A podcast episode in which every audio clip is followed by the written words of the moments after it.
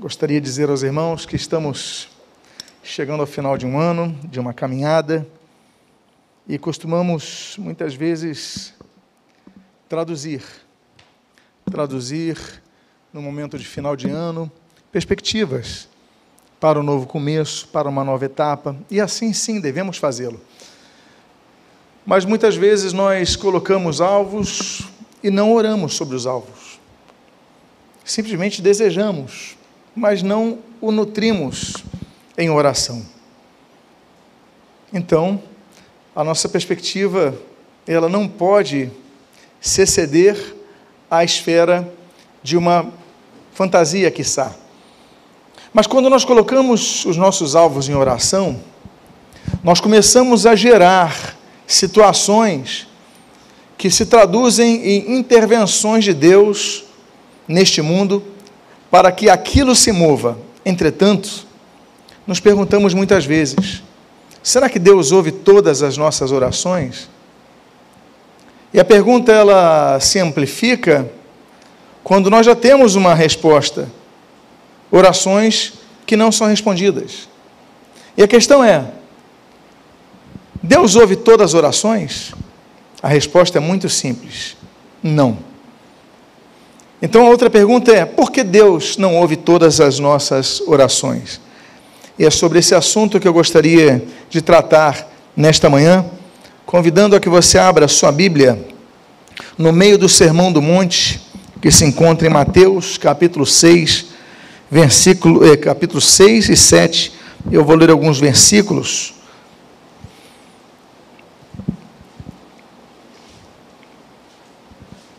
Eu vou começar lendo o capítulo, o versículo 9 ao 13, quando o Senhor Jesus assim orienta.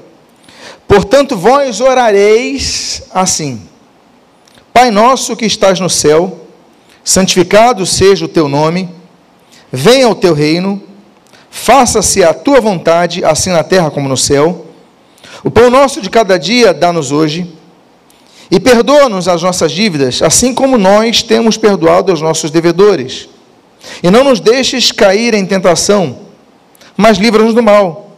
Pois teu é o reino, o poder e a glória para sempre. Amém.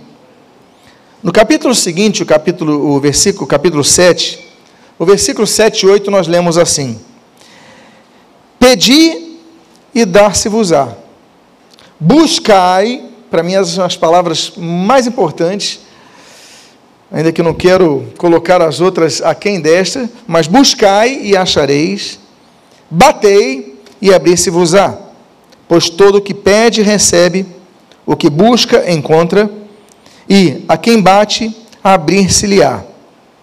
E no versículo 21 ao 23, nós temos um terceiro conceito da oração do Sermão do Monte que Jesus nos apresenta. Ele diz assim no 21: Nem todo o que me diz, Senhor, Senhor, entrará no reino do céu, mas aquele que faz a vontade de meu Pai que está nos céus. Muitos naquele dia hão de dizer-me: Senhor, Senhor, porventura não temos nós profetizado em teu nome? Em teu nome não expelimos demônios? Em teu nome não fizemos muitos milagres? Então lhes direi explicitamente: Nunca vos conheci. Apartai-vos de mim, os que praticais iniquidades. São três, dentre esse sermão do monte, que se encontra nos capítulos 5, 6 e 7 de Mateus, mas nós temos três conceitos que são complementares em relação à oração.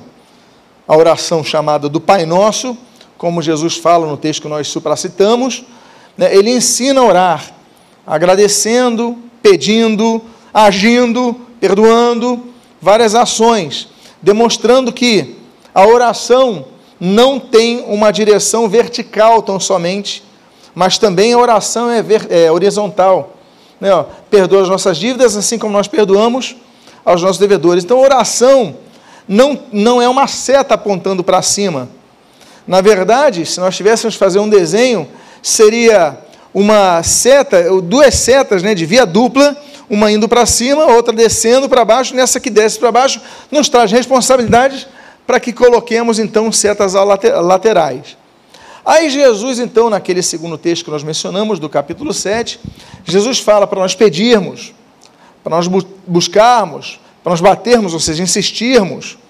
Jesus, então, nos ensina que oração não é apenas falar, não é apenas colocar palavras ao vento, mas é se mover para isso, mover com toda a alma, ah, mover com todo, com todo o empenho para que isso buscar, aquela palavra buscar, eu já preguei uma vez sobre, sobre o Pai Nosso e depois preguei sobre esse, esse tema do capítulo 7, do buscar. Buscar é algo que você tem que agir, sair do seu lugar, ninguém busca onde está. Eu tenho que buscar alguma coisa, eu tenho que sair do meu lugar. Então nós devemos fazer da oração não apenas meras palavras lançadas ao vento, mas ações e o terceiro fato que nós aqui mencionamos, finalizando essa introdução, trata a respeito de que nem todo que diz Senhor, Senhor, vai entrar no reino dos céus.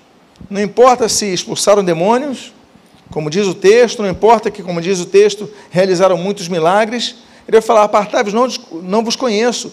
Mas o texto é, é, diz assim: olha, mas aquele que faz a vontade de meu Pai dizer, declarar, mencionar, registrar verbalmente, de maneira é, oral, o que nós desejamos, ou o que nós cremos, ou o que nós proclamamos, ou o que nós acreditamos, não basta.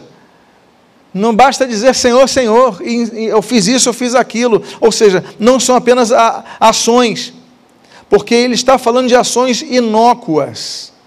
Nós devemos fazer a vontade dele, do Pai, e falar, mais aquele que faz a vontade do meu Pai. Portanto, oração não é um momento que você fala, é mais do que isso. Não é um momento que você verbaliza, é mais do que isso. É uma vida. Por isso que o apóstolo Paulo diz, lá em 1 Tessalonicenses, capítulo 5, versículo 17, olha, orai sem cessar. Não é você ficar de joelho dobrado sem cessar durante toda a sua vida, não é orar em todo o tempo, é estar em espírito de oração, ter uma visão espiritual, ter uma percepção das coisas. Pois bem, aí nós perguntamos, então, será que Deus, Ele ouve as nossas orações? Porque parece que Deus às vezes não ouve, a gente pede coisas, Deus não ouve, a gente pede para Deus curar, Deus não cura, Deus leva, a gente pede para Deus proteger, não protege. Então, será que Deus não ouve as nossas orações, não ouve todas as nossas orações? Será que Ele não nos responde ou nem sequer está nos ouvindo? E a questão é então que devemos, em primeiro lugar, nos lembrar dos atributos incomunicáveis de Deus, os atributos exclusivos de Deus. Dentre eles, eternidade, onipresença, onisciência e onipotência. Quanto à onipresença, Ele está presente em todos os lugares ele pode nos ouvir em todos os lugares. Esse atributo, então, já nos aponta a resposta de que sim, Deus pode ouvir todos, em todos os lugares. E o outro atributo, por exemplo, da onisciência. Ele está cientificado de todas as coisas. Portanto, sim, ele pode ouvir todas as orações. A questão, então, não é se Deus ele pode ouvir, mas é se ele ouve se ele dispõe a nos atender, se ele se inclina, ou como diz Isaías, inclina os seus ouvidos a nós para nos ouvir. Então a pergunta é: que orações que Deus responde? Ou por que Deus não responde a todas as orações? Para isso, nessa introdução, eu queria relembrar algo que nós já mencionamos aqui, sobre os três tipos de vontade de Deus que é soberano, do soberano Deus. Por soberania, se entende que ele faz o que deseja. Ele não se sujeita a ninguém, ele é Deus. Ele não está abaixo de ninguém, ele é Deus. Ele não é escravo de ninguém, ele é Deus. Ele não é serviçal de ninguém, ele é Deus. E Deus é soberano. Agora, Quando se estuda a Bíblia, se aprende sobre três tipos de vontade de Deus. E aqui eu relembro, porque eu não vou falar sobre isso, que já foi fruto de uma mensagem, de um estudo só sobre as três vontades. Mas eu vou falar aqui de maneira introdutória. A primeira das vontades de Deus é a chamada vontade decretória. Eu vou dar aqui poucos textos, volto a dizer, não vamos trabalhar sobre isso mas eu quero citar da primeiro tipo de vontade de Deus, que é essa decretória. Por exemplo, Hebreus 6,17 diz: Por isso, quando é, Deus, quando quis mostrar mais firmemente aos herdeiros da promessa a imutabilidade do seu propósito, se interpôs em juramentos. Há propósitos de Deus que são imutáveis, não mudam, não vão ser alterados nem que você queira, nem que eu queira, nem que nos juntemos em orações, em jejuns, em pedidos, em clamores, há propósitos de Deus que são imutáveis, como diz a Bíblia que nós acabamos de ler. Então, o soberano, ele tem todo o direito de não atender a pedido de ninguém, ele é soberano. E existem propósitos que são imutáveis. O texto de Isaías, capítulo 14, que está nessa tela também, diz assim: Por isso, Deus, perdão, jurou o Senhor dos exércitos, dizendo: Como pensei, assim sucederá. E como determinei, assim se efetuará. Ponto. Ele é Deus, ele é rei, ele é soberano. Ele, aliás, não é rei, ele é rei dos reis. Ele não é Senhor, é Senhor dos senhores. Ele está acima disso. Então, se ele definiu, vai se cumprir. Não adianta nada. Nada na vontade decretória de Deus. Aí nós temos um entendimento muito interessante de um termo grego, porque quando eu falo de vontade de Deus, eu volto a dizer, três tipos de vontade. Mas vale a pena, vale a pena o conhecimento de dois termos gregos, bulê e telemá. O bulê é essa vontade que é imutável, porque faz parte de um projeto, faz parte de um propósito. Ele já fez o projeto, ele já carimbou, já assinou, já colocou a bula e pronto, entregou. Vai ser cumprido. Então, por exemplo, até a própria morte ela muitas vezes ela se coloca como parte de um projeto bulê definido de Deus. Como nós temos o texto de Atos, capítulo 2, sobre a morte de nosso Senhor e Salvador Jesus Cristo. Olha o que diz o versículo 22 e o 23. Varões israelitas, atendei a estas palavras. Jesus, o Nazareno, continua o texto, sendo este entregue pelo determinado desígnio. Olha o termo grego que está aí, bulê. Ou seja, estabeleceu que assim acontecesse, sendo este entregue por determinado desígnio. Jesus foi entregue porque, porque estava naquele projeto definido de Deus. Determinado desígnio, e continua o texto, e presciências de Deus, vós o matastes, crucificando por mãos de Nicos. Jesus foi crucificado por iníquos. Pessoas entram nesse teatro que não são servos de Deus, mas Deus usa outras pessoas para cumprir a sua vontade. Então, esse termo bulê, quando aparece no grego, aponta a um determinado propósito definido num projeto que está estabelecido não vai ser mudado. Agora, eu falei de três tipos de vontade. A primeira vontade, você pode me lembrar qual é a vontade? Decretória. O segundo tipo de vontade, assim, perdão, antes de nós irmos para esse segundo tipo de vontade, há coisas que nós não entendemos. Por que, que situações não entendem, que, acontece que nós não entendemos? E a Bíblia é muito clara a respeito disso, que é coisa que não nos compete entender.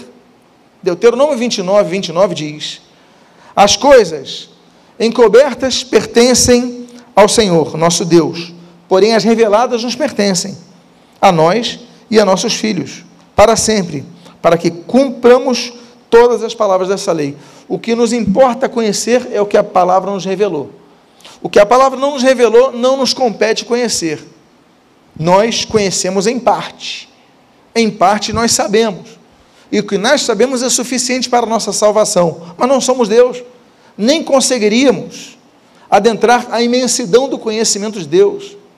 A profundidade das riquezas de Deus não conseguiríamos. O segundo tipo de vontade é a denominada vontade prescritiva de Deus. Ainda que Deus tenha vontades que são projetos pré-estabelecidos e imutáveis, parte de seus projetos ele permite e ele prescreve, dando-nos pela sua soberana vontade, e o nome disso é graça, agraciando-nos a possibilidade de mudarmos os nossos destinos. E o que nós vemos são vários textos com aquela palavrinha condicional chamada se. Eu coloquei dois textos aí, eu coloquei depois mais um, mas por exemplo, 2 Pedro capítulo 3, versículo 9. Não retarda o Senhor a sua promessa, como alguns a julgam demorada. Pelo contrário, ele é longânimo para convosco, não querendo que nenhum pereça, mas que todos cheguem ao arrependimento. Qual é a vontade de Deus? A conversão de todos. Não é isso que diz o texto? Que todos chegam ao arrependimento? Então, essa é a vontade de Deus. Agora, não é uma vontade impositória. Ele quer, mas as pessoas precisam se arrepender. Ele quer que todos se arrependam, mas as pessoas precisam se arrepender. Por quê? Porque ele não quer que ninguém se perca. Agora eu pergunto a você: pessoas vão se perder? Pessoas já estão condenadas? João 3,18. Aquele que nele crê não é condenado. Aquele que não crê já está condenado porque não crê no nome do Filho unigênito de Deus. Ou seja, pessoas são condenadas. Ele não quer, mas são. Então, por isso que é prescritiva. Ele prescreve a sua vontade.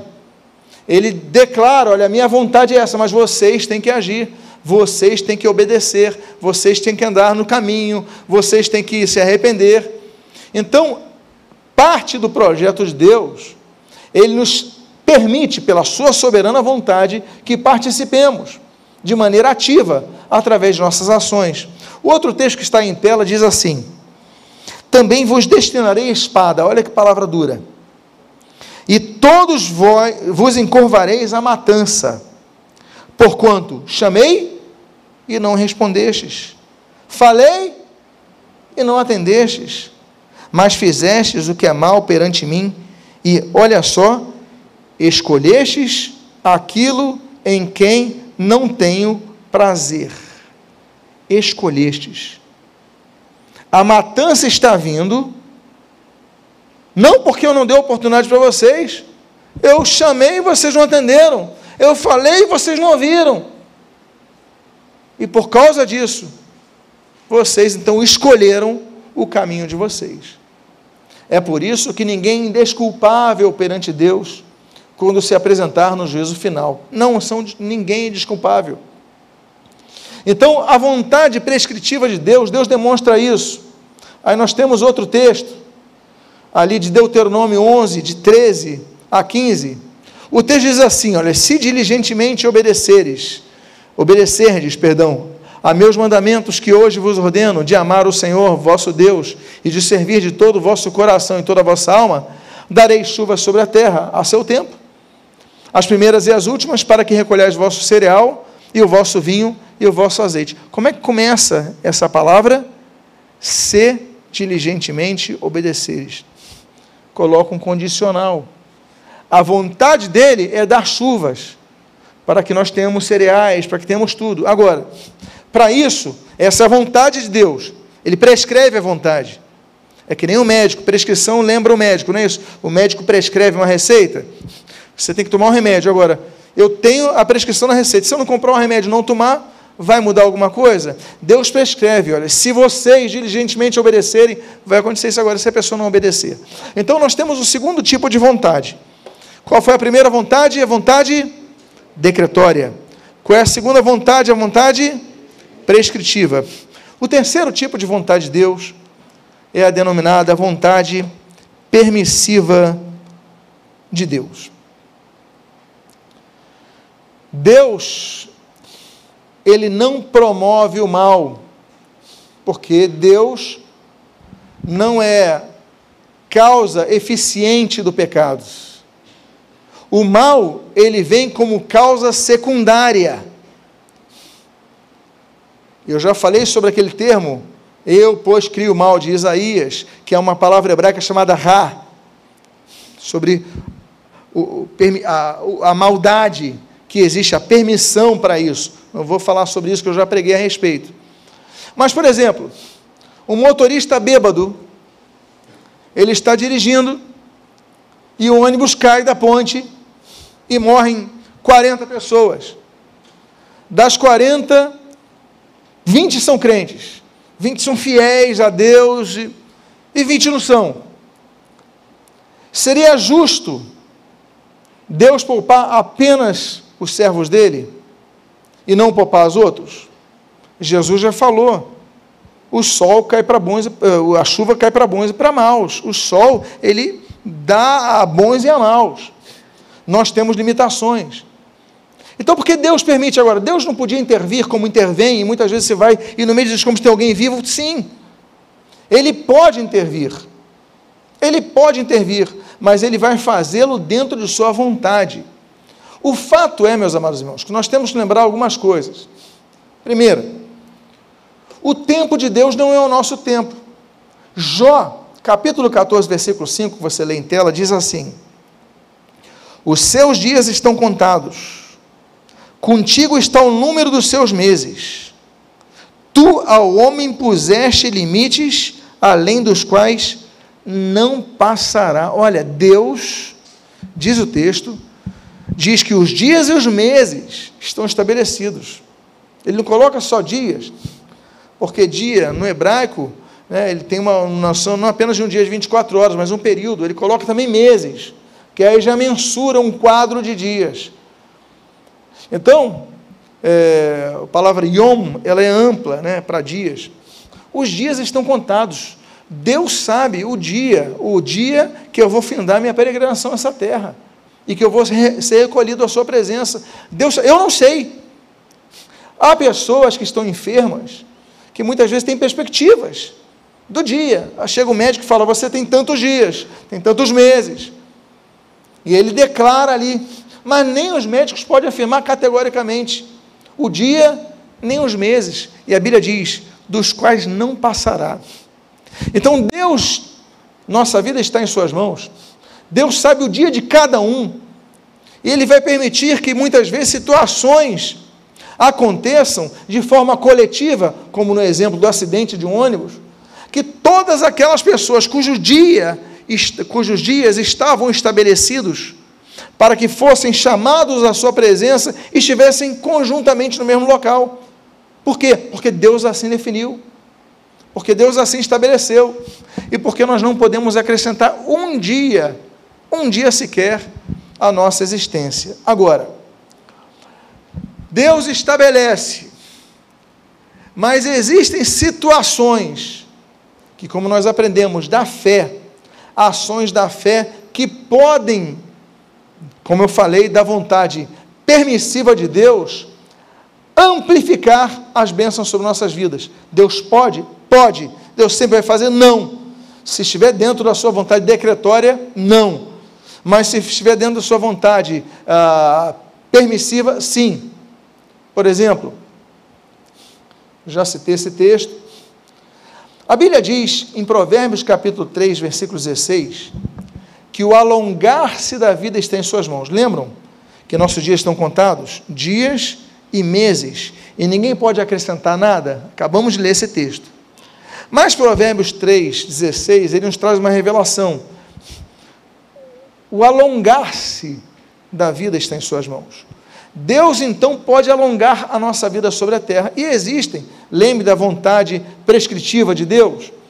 Se você fizer isso, se você fizer aquilo, então vai acontecer. Se você fizer isso, você vai ser salvo. Se você fizer isso, vai chover sobre a terra. Se você fizer isso, você vai ser cabeça não cauda. Se você essas prescrições de Deus, elas são muito claras. Então nós devemos entender, por exemplo, se nós honrarmos pai e mãe, não é o primeiro mandamento com promessa que a Bíblia diz? Aí o que, que diz se honrarmos pai e mãe, o que, que acontece? os vossos dias se prolongarão sobre a terra. Opa! Já no livro de Êxodo, capítulo 20, Deus falava isso, de nosso período na terra se alongar quando nós somos respeitosos aos nossos pais e nossas mães. Nós passamos a viver mais tempo na terra. Portanto, Deus tem a cada um de nós o nosso dia, e hora, e mês, e momento, independentemente da circunstância, mas honrando pai e mãe, nossa vida é estendida, promessa bíblica. Outra promessa bíblica é, se baseia nisso. Deus pode alongar a nossa vida por vários fatores. E aí nós, por exemplo, entendemos e lembramos do texto do rei Ezequias, Isaías 38.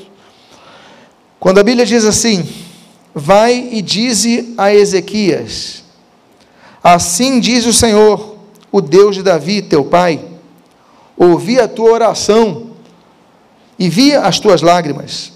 Acrescentarei, pois, aos teus dias 15 anos. Meus amados irmãos, o que, que Ezequias fez quando soube que Deus falou: Olha, põe a tua casa em ordem, porque morrerás? Ezequias começou a clamar ao Senhor, começou a buscar o Senhor, colocou sua fé ao Senhor, arrependeu-se, ele buscou o Senhor, e Deus pela sua soberana vontade, ele deu mais 15 anos a esse homem. Por quê? O alongar-se da vida está em suas mãos. O que nós devemos fazer é orar, é pedir a Deus. Agora, se estiver dentro de Sua vontade permissiva, os nossos dias se alongarão. O fato é que Deus está presente para ouvir as nossas orações. E aí nós temos então três elementos fundamentais sobre a oração. A primeira delas, a oração deve ser feita com fé. Diz a Bíblia: Por isso, vos digo que tudo quanto em oração pedirdes, crede que recebestes, e assim será convosco. Tudo que em oração pedirdes, crede que recebestes. Há uma diferença entre pedir algo sem expectativa, sem. Você pede por pedir, hábito. E outra pedir ciente que você vai receber. Então, por exemplo, olha, eu quero pedir uma, uma situação, você pede alguém, você fica aguardando, mas você não tem certeza, você pede por pedir, quem sabe? É o que eu quero. Porque tem pessoas que confundem fé com desejo. Olha, eu tenho fé que vai acontecer isso, mas na verdade eu, tenho muito desejo que isso aconteça. Qual é a diferença da fé que é pautada no desejo para a fé verdadeira? É que a fé ela é uma certeza. Eu peço porque eu tenho certeza. Eu tenho certeza que isso vai vir para mim. Por exemplo, eu comprei um ingresso na Copa do Mundo pela internet. Fui lá no site da FIFA, comprei o ingresso, estava difícil. Estava difícil, eu tive que ir em outro horário, outro horário. Eu falei, vou tentar comprar um ingresso de noite, de madrugada. Aí coloquei ali, tinha o ingresso, cliquei, comprar, efetivar, concluir, recebi o e-mail, pronto, descansei. Eu pedi, eu fiz um print lá, eu fiz um, um dei um enter lá, eu pedi. Mas quando eu recebi todas as confirmações, eu descansei, eu não fiquei mais até o dia do jogo preocupado, porque fé é certeza. O que é fé? A melhor expressão de fé é de um bebê. É de um bebê que está, digamos, começando a andar, seus primeiros passos ele anda e cai, e ele tem muito medo. Aí o pai, a mãe, alguém fala assim: Vem, pode vir, vem andando. Aí o bebê de repente se equilibra e sai aqueles passinhos correndo e vai até você. O que que esse bebê exerceu? Fé. Ele não olhou para as circunstâncias, ele, não ele olhou para você e foi. É aquilo que nós vemos em Mateus capítulo 14, quando Pedro olha para Jesus, anda sobre as águas, olha para o, o mar da Galileia e afunda. E depois Jesus então estende sua mão para recolhê-lo de volta e entraram os dois no barco. Ou seja, o que, que nós entendemos? Fé é certeza. Outro exemplo de certeza de fé é o bebê ali no berço ou numa, num sofá. Aí você assim, pula aqui. Aí o bebê vai e se joga. Ele não calcula a altura. É, o bebê não é assim? Ele não calcula a altura, a metragem. Se o pai esticou o braço e falou: Vem, o bebê se joga. Isso é fé, porque ele tem certeza, convicção que o pai vai o receber. Jesus, esse texto, talvez seja um dos textos, claro, quando se fala de fé, todo mundo cita Hebreus capítulo 11, versículo 1. A fé, pois, é a certeza. Agora, esse texto talvez seja mais claro em relação à, à amplitude da fé, porque ele fala: Pedistes, crede que recebestes. Recebestes está no tempo futuro, presente ou passado. Me ajude você. Me ajudem. Crendo, crede que já recebeste, que recebestes. Mas você não está pedindo? Como é que você já recebeu? Isso é fé. Então, o primeiro fundamento da oração com resposta é não duvidar, é não termos essa dúvida. Segundo ponto que nós devemos aprender é que a oração deve ser feita em nome de Jesus. Uma das coisas que eu corrijo nos alunos da escola de líderes. Primeira, primeira aula, eu peço para alguém orar, e geralmente a pessoa ora, faz o pedido, amém. Aí eu falei, ora de novo, porque você não orou em nome de Jesus. Por que nós devemos orar em nome de Jesus? Porque Ele é nosso mediador entre Deus e o homem. O Senhor Jesus ele ensina em João capítulo 14, versículo 13 a 15 o seguinte: E tudo quanto pedirdes em meu nome, isso farei, a fim de que o Pai seja glorificado no Filho. Se me pedirdes alguma coisa em meu nome, eu farei. Ele fala pela segunda vez. Se me amais, guardareis os meus mandamentos devemos pedir em nome de Jesus. Agora, por que devemos pedir em nome de Jesus? O texto que você está lendo em tela nos explica. E nos explica de maneira clara por duas palavras. Uma eu coloquei no grego e na outra nem preciso colocar no grego. Porque diz assim: Porquanto há um só Deus e mediador entre Deus e os homens, Cristo Jesus, homem a primeira das duas palavras que eu gostaria de falar é mediador. Messites, messites. Messites vem de messo, está no meio, para pacificar duas partes. Mediador é aquele que está no meio de duas pessoas para pacificar as duas partes. Ou seja, tem dois contextos, tem duas pessoas, há um antagonismo, há uma oposição, e alguém se coloca no meio para apartar a briga. Esse é o Messites. Se coloca no meio para apaziguar a separação dos dois e fazer com que os dois se unam. Talvez seja aquele juiz de lutas que ele aparta, aparta e depois une os dois. É o mediador. Jesus é o único mediador, porque a Bíblia diz que há um só mediador entre Deus e os homens. Só que ele explica, e aí eu entro na segunda palavra: Cristo Jesus, vírgula, o que está no texto? Essa palavra é fundamental para você entender. Homem. Não é só, há um, media, há um só mediador entre Deus e os homens, Cristo Jesus, ponto. Não. Tem uma vírgula fundamental, vírgula homem. Por que, que ele pode nos mediar? porque ele veio como homem. Como homem, ele foi tentado em todas as coisas. Como homem, ele, ele ficou irado. É, Jesus ali com os vendilhões do templo, Jesus então joga aquelas bancas todas para cima. Jesus ficou indignado, Jesus chorou, Jesus se entristeceu quando soube da morte de João Batista. Ele passou por tudo que nós passamos. A única, o único diferencial é que Jesus não pecou, como diz Pedro e a, a, o Tratado de Hebreus. Ou seja, ele é nosso mediador, porque ele é 100% Deus e 100% homem. Por isso que a Bíblia diz, vírgula, homem. Ele pode dizer o seguinte: olha, Deus, ele é nosso advogado perante o Pai, não é isso? 1 João capítulo 2, versículo 1.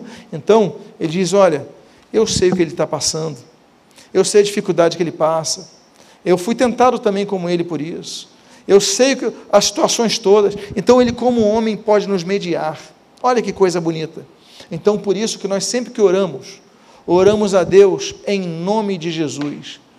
Nós falamos, Senhor, chegamos à tua presença em nome de Jesus. Ou nós terminamos a oração dizendo, Senhor, e isso te pedimos em nome de Jesus. O amém só vem depois. O amém, né? Amuná, emuná, né? Então você dá aquela base de concórdia, mas da, da realização da vontade de Deus, mas você fala em nome de Jesus e a gente encerra a oração e inicia a oração assim.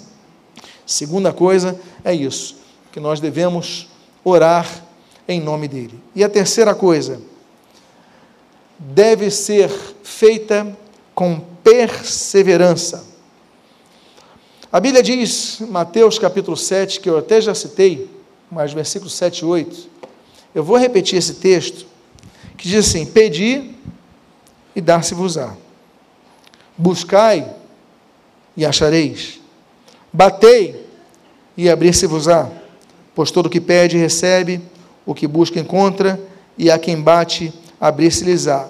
Ainda que no português, o nosso entendimento com essas vírgulas sejam de ações independentes, na prática elas são ações interdependentes.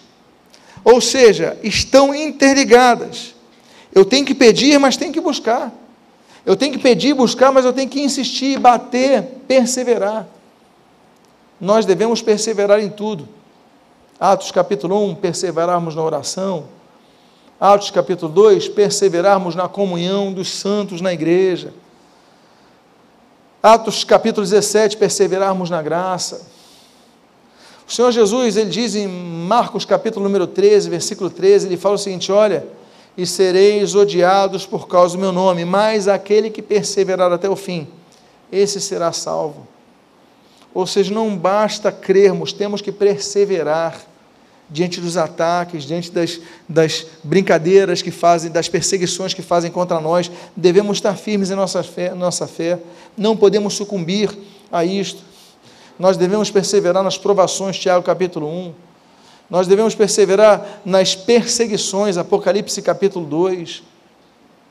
Mas aquele que perseverar até o fim, como Jesus fala à igreja de Mirna, capítulo 2 de Apocalipse, esse será salvo. Nós devemos perseverar até o fim. Por isso, não basta pedir. Nós temos que buscar também. Porque a gente pensa que dá para tirar, mas nós devemos buscar. Buscar é o Senhor enquanto se pode, é, enquanto pode ser achado. Invocai quando está por perto. Deus, como diz Jeremias, não Deus apenas de longe, mas é de perto. Deus está próximo a nós, mas nós temos que buscá-lo. Buscar ao Senhor, buscar ao Senhor. Muitos não buscam ao Senhor, só pedem, mas não buscam ao Senhor. Olha que diferença. Pedir é algo que nós queremos, para nossa necessidade. Eu peço por uma, um emprego melhor, um salário melhor, um carro melhor, é, saúde, eu peço por tantas coisas. Isso está dentro do pedir. Mas buscar. Você tem buscado algo ou só pedido? Você tem que buscar maior conhecimento de Deus, maior intimidade com Deus. Oséias, ele fala sobre isso, que nós devemos buscar o conhecimento de Deus. Isaías, ele fala, ele profetiza sobre isso, que um dia a terra vai se encher do conhecimento de Deus. Aí vai Abacuque no capítulo 2, e ele fala: um dia a terra vai se encher do conhecimento da glória de Deus, como as águas enchem o mar ou cobrem o mar. Nós devemos então não apenas pedir, para o nosso próprio bem, para o nosso próprio interesse, o que nós queremos, mas buscar ao Senhor, buscar mais ao Senhor. E além disso, então, de sermos mais enriquecidos pelo Senhor, nós devemos bater, insistir, lutar, não é desistir. Aí vem o não, vem o não, vem a dificuldade, vem a enfermidade, vem a mortandade, vem tudo que você não esperava. Você continua confiando em Deus, você continua buscando a Deus, e é aí que você possa dizer: olha, Deus, é a tua vontade, é o que o Senhor Jesus falou, seja feita a tua vontade e não a minha. E isso é uma expressão de fé, é a tua vontade. Por isso que o pai da fé, ele chega um momento que Deus fala para ele, sai da tua terra e da tua parentela e vai para a terra que eu te mostrarei. E ele, na prática, ele fala, seja feita a tua vontade, eu vou. E isso é viver na dimensão da fé. E aí, ele dá a resposta. A quem pede, recebe. A quem busca, encontra. A quem bate, abre-se e livrar. Então, são três ações paralelas, consequentes, unificadas.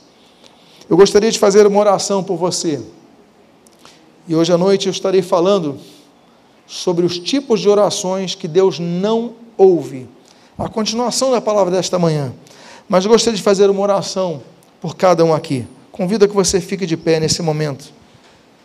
Eu gostaria de orar por sua vida a você que sucumbiu em algum momento de sua fé. Suas orações, na verdade, eram apenas palavras ao vento, palavras sem fé, palavras mecânicas, palavras robóticas.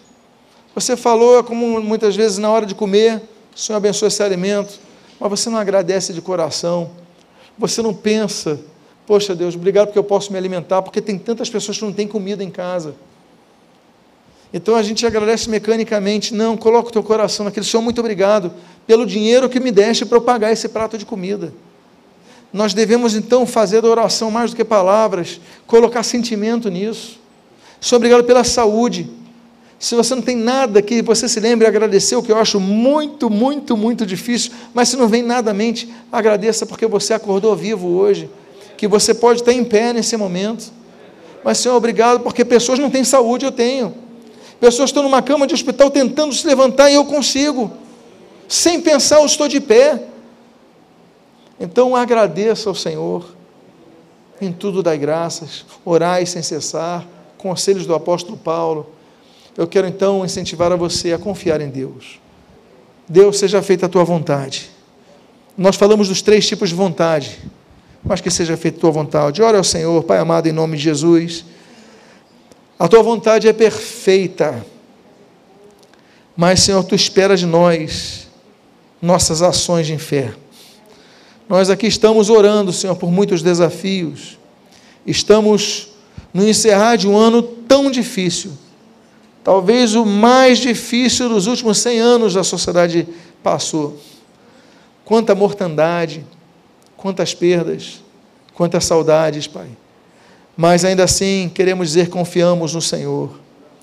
Essa fase vai passar, esse juízo vai passar, mas permaneceremos contigo, Senhor, onde quer que estejamos. Pai amado, que a tua vontade seja realizada, Pai. Mas em nome do Senhor Jesus, nós fazemos o que tu nos ensina, pedimos, e pedimos com fé. Colocamos nosso pedido a Ti, Senhor. E muitas das respostas que nós precisamos, Pai, é, Senhor, sabedoria vinda do alto. Dá-nos sabedoria para lidar com as circunstâncias adversas. A Bíblia diz que nossos pecados fazem separações entre nós e nosso Deus, de modo que Ele não nos ouça, ó Deus. Então pedimos em nome de Jesus perdão dos nossos pecados, em nome de nosso único mediador, perdão de nossos pecados. Abençoa as nossas vidas, fortalece a nossa fé. Senhor, consola o nosso coração. E são as tuas bênçãos, Deus, que nós de ti clamamos, nós oramos, nós pedimos sim, pedimos a ti, mas buscamos mais da tua presença, Pai.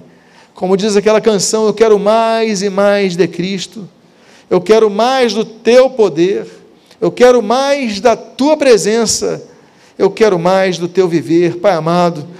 Que nós queiramos não apenas para nós mesmos, para satisfazer as nossas próprias vontades, Pai, mas para que nós possamos satisfazer essencialmente a tua vontade, Deus.